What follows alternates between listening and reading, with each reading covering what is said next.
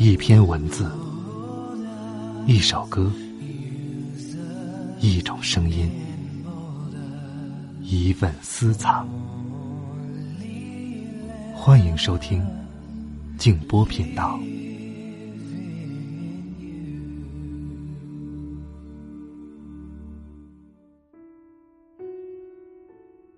人类唯一迷恋的东西，爱情。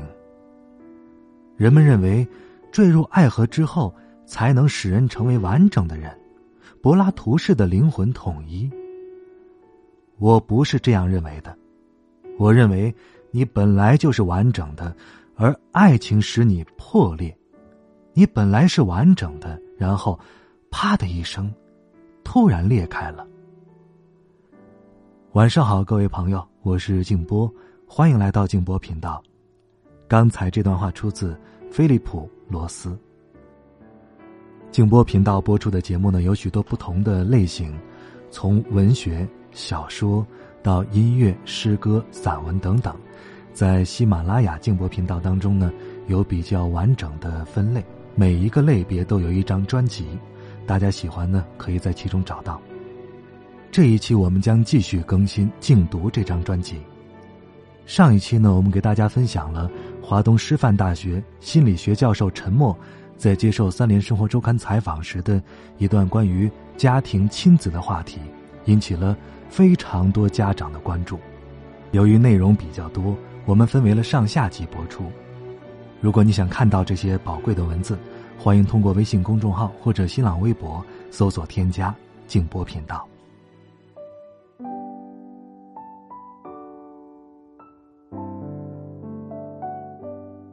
十一岁之前的孩子，一定要疯玩过。我一直跟小学老师讲，如果一个人在十一岁之前没有疯玩过，会一直没事找事的折腾，折腾自己也折腾别人，很难安抚，到临死前都比较作。小学应该是一个人一生当中最开心的年华，身体强壮了，自我意识成长了。学业负担又不太重，可是很多人不明白这个道理，让小学生玩命学习。多年前的小孩子，兄弟姐妹多，同伴也多，放了学就一起疯玩。群体性游戏对孩子内心有非常好的疗伤作用，它是老天给孩子的一味药。群体性游戏能够帮助孩子遗忘压力，健全人格。一个在群体里乱发火的孩子，一个不遵守规则的孩子，没有人会跟他玩的。所以，孩子在玩的过程当中是进入社会的演习，他们自己商量着制定规则，然后遵守执行。但是，孩子的群体性游戏有一个前提，就是不在成人的控制之下。现在的孩子们基本没有这个条件了。他们孤独的生活在各自的房子里，时时与大人相处。幼儿园的一些园长跟我说，有些孩子遇到一点不如意的事儿，就躺到地上哭闹；有些小朋友发起火来，用头撞墙、扇自己耳光，或者上课的时候突然跑出去，完全没有规则感。我告诉园长们，这就是群体性游戏缺失。造成的。以后人们的心理问题会越来越多，小时候帮他们健康的群体性游戏在消失。所以，好的幼儿园是什么样的呢？就是不怎么教知识，而是让孩子们一起疯玩的幼儿园。我参加过一个幼儿园的活动。很大的场地让孩子们藏宝寻宝，孩子们高兴的满场跑着，老师几乎是不参与的。我说这样的幼儿园实在是太好了。现在的孩子缺失的是同伴，幼儿园和学校就提供了同伴关系的环境，这是最为重要的。知识到哪儿不能学呢？现在学习知识，还需要去学校吗？很多家长不明白这个道理，对孩子学习要求很高。我说，现在的孩子是活在第三只笼子里的，怎么理解呢？先看看第一只笼子和第二只笼子是怎样的。第一只笼子，我们让一只老鼠在笼子里，笼子外面装上一个门如果老鼠不小心踩了一下这个门，门打开之后有食物会进来；老鼠没踩一下，食物都会进来。那么，老鼠会怎么做呢？它会一直踩。如果第二只笼子是这样的，老鼠每踩一下就会被电击一下，以老鼠的智力会怎么做呢？不踩了。如果第三只笼子，我们这样设计：它踩一下食物，再踩一下是电击，老鼠就不知道应该踩还是不踩了。这个老鼠会在里面纠结而死的。孩子来到这个世界上，家长对他太好了，就像食物；但同时给他压力，就像电击。孩子们如同老鼠在第三个笼子里。每个家庭都渴望自己的孩子是成功者，嘴巴不说，心里也是这样想的。可是各行各业，凡是能成功的，都有一个共性的特质：这些人一定是输得起的人，输了再来，最后就赢了。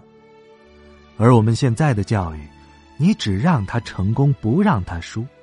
家长见到孩子回家，第一句话问的是：“宝宝，你今天得了几个五角星啊？”孩子回答：“一个。”家长又问。那小明得了几个呀？两个。你明天一定要超过他，要得三个，好吗？这样培养出来的孩子，内心能轻松吗？他输得起吗？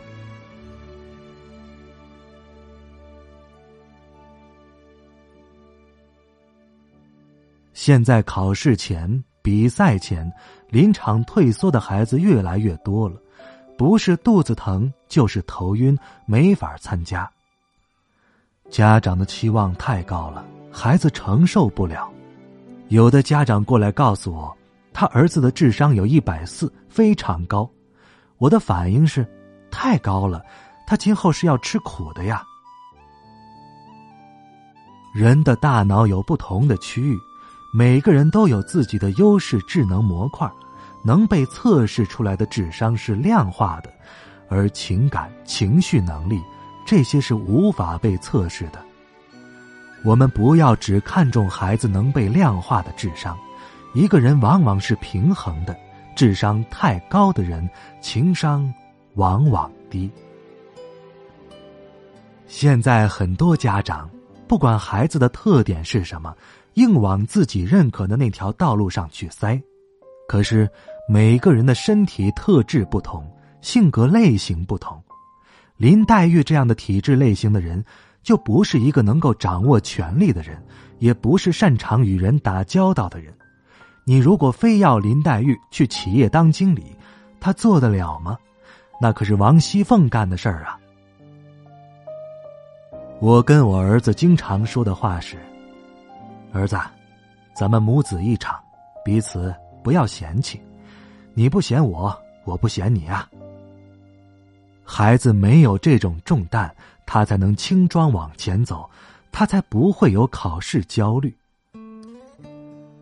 曾经有一个爸爸是一位医学博士，带着他的儿子来找我，他很沮丧。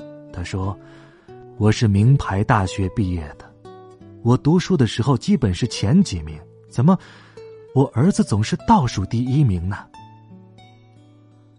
我太了解这样的家庭了，我对他说：“正因为他是你的儿子呀。”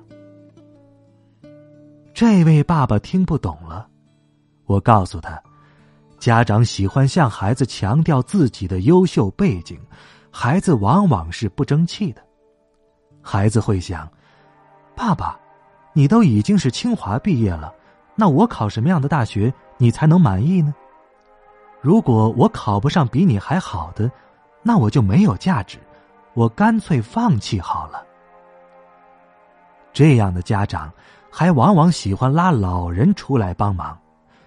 问问你奶奶，我当年读书多优秀啊！结果很容易让孩子过早的放弃自己。一九九三年后出生的城市孩子见多识广，一个家庭将财力用在一个孩子身上，他们拥有很多优厚的条件，往往非常聪明，知识面广，逻辑思维能力强。有时候我和一些中学生谈话，忍不住告诉他们：“奶奶非常佩服你们呀，知识多又能独立思考问题。”所以。独生子女这两代人其实是有很多优点的，他们还往往非常善良。小孩子很善良，是因为他们浸润在爱当中长大。爱心是有条件的，现在的孩子具备了基础条件，所以他有同情心，他们同情弱者，他们爱别人，所以他们的道德判断水平比我们这代人高多了。这样的孩子有自己独立的判断能力，不太受意识形态的控制。比如，老师带着小学生去参观草原英雄小姐妹的雕塑，跟他们讲草原小姐妹的故事。孩子们会问：“老师，人为什么要为羊牺牲生命呢？”老师讲孔融让梨的故事，小孩子会说：“那我们都挑小的。”老师。你是不是把最大的留给自己吃呢？我觉得这些孩子非常了不起，他们能够独立思考，他们不轻易认同权威，这是一个民族的进步。遇到校园霸凌这样的事情，我们五零后的人会说：“哎呀，赶紧给老师送送礼好了，孩子还在人家手里，不要得罪了。”可新一代的孩子不这么想了，他们不愿意偷偷送礼，他们要堂堂正正的解决问题。二零一零年之后出生的孩子，长大之后，要让他们开个会都不容易。他们会说：“为什么路上来去两个小时，就是为了开半个小时的会呢？”那么，他们就会重新制定规则。这样的孩子也不太会为人际关系所累。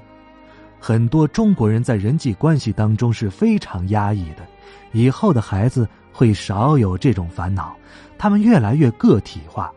我觉得他们会越来越像德国人，是很多理性的个体，而不是缺乏自我意识的群盲。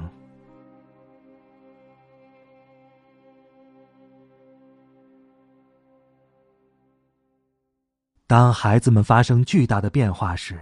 如果我们的学校教育跟不上，会变得很被动。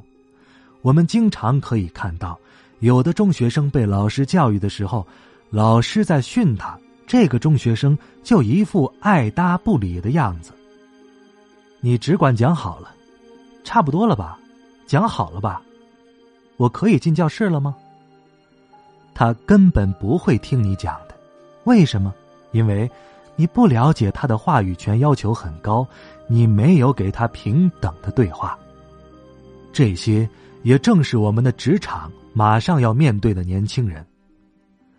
曾经有一个企业老总找我说，他有一个名牌大学的实习生，这个实习生在开会的时候负责做记录。会上老总发完言，实习生说：“我也来讲。”老总奇怪了：“怎么轮到你讲呢？”可是这位实习生说：“我为什么不可以讲呢？我也了解呀。”于是这个老总就看不懂了。我跟他说：“你要看懂啊！新一代年轻人对话语权的要求很高，如果你不让他有话语权的可能性，他就会到网上去说你是堵不住他的。”我觉得这是一个民族的进步。我们小时候被教育成了，你是大海里的一滴水，你是沙漠里的一粒沙。现在的孩子是，我来过了，雁过留声，你们怎么可以不知道我来过呢？他必须要展现个性，可是，我们的教育允许吗？我们设计出了让他展现个性的平台了吗？现在的孩子还有一个特点，对自己性别产生困惑的孩子明显比以前多了，这也算是时代的产物吧。农耕文明过去了，肌肉对男性不再有实际意义。对于学历相同的男性、女性来说，智力上差别并不明显，社会分工越来越趋同。有些孩子虽然是女儿身，但内心强烈认同自己是个男孩；有些人背负着男儿身，觉得自己是个女孩。我刚刚接触到一个家庭，高中的女儿跳楼自杀了，她内心里一直觉得自己是个男孩子。非常痛苦。对这样的孩子，我往往告诉他们：“你的皮囊并不重要，灵魂才重要。你认为自己是什么性别，你就接受。但是，很多家长是接受不了的。孩子天生会去迎合家长的需求，结果自己很痛苦。现在自杀的年轻人里，有一部分是这样的原因。”这其实是要求我们整个社会价值观更加多元化，家庭教育也是一样的，要尊重孩子的个性和特征。如果家长把什么都安排好了，一心只要孩子学习，什么活都不干，孩子的现实感非常弱。而我们的学校也没有提供给孩子处理事物的可能性，除了学习和补课。往往没有其他的活动。孩子在现代化的电脑世界里生活着，现实感是很弱的。他们在虚拟的世界里体会到真实感，在真实的世界里有虚拟感，这就是他们的特征。尊重孩子的家庭，往往是一个结构平衡的家庭，家庭成员互相关心，但绝不互相控制。这就是所谓的幸福的家庭都是相似的。老人把自己看作帮手，不参与到小家庭一家之口之间的决定。比如周末，小夫妻俩在那讨论要带孩子到哪儿去玩，结果家里老人一会儿一个意见：锦江乐园不好玩啊，迪士尼太累了吧，这就不应该了。小夫妻俩回到家，老人就应该退出他们的生活。幸福的家庭里，没有一个人是控制欲很强的，夫妻俩都是成熟的个体。这种成熟与学历、收入、地位一点关系都没有。现在是很多家长自己不成熟。十六七岁的孩子出去交往，父母一会儿一个电话，回到家之后又细细盘查，这样的孩子能成长吗？几个大人全部参与到管一个孩子里，这个孩子到后来基本上是一身毛病，不听人说话，易怒，他被高度关注了。有些家长说，现在孩子太叛逆了。那是因为你们不让他长大呀。最后，关于孩子的教育，我有几句口诀奉献给所有的家长：三岁之前的孩子需要妈妈每时每刻的关注，怎么爱他都不为过；三岁到六岁的孩子，家长需要诚心诚意的陪伴他，爸爸是孩子最玩伴。这是孩子探索欲望形成的年纪。六岁到十二岁的孩子，家长要真真切切的喜欢他。孩子有可能被学校的老师评价，可能受到打击，但如果他感到家长是爱他的，永远接纳他的，他们也会安安心心的度过儿童期。十二岁以后的孩子。家长要实实在在的相信他，不要追问着他干了什么你不知道的事情，这样的孩子是长不大的。家长只有一次次的相信他，孩子才是自然舒坦的。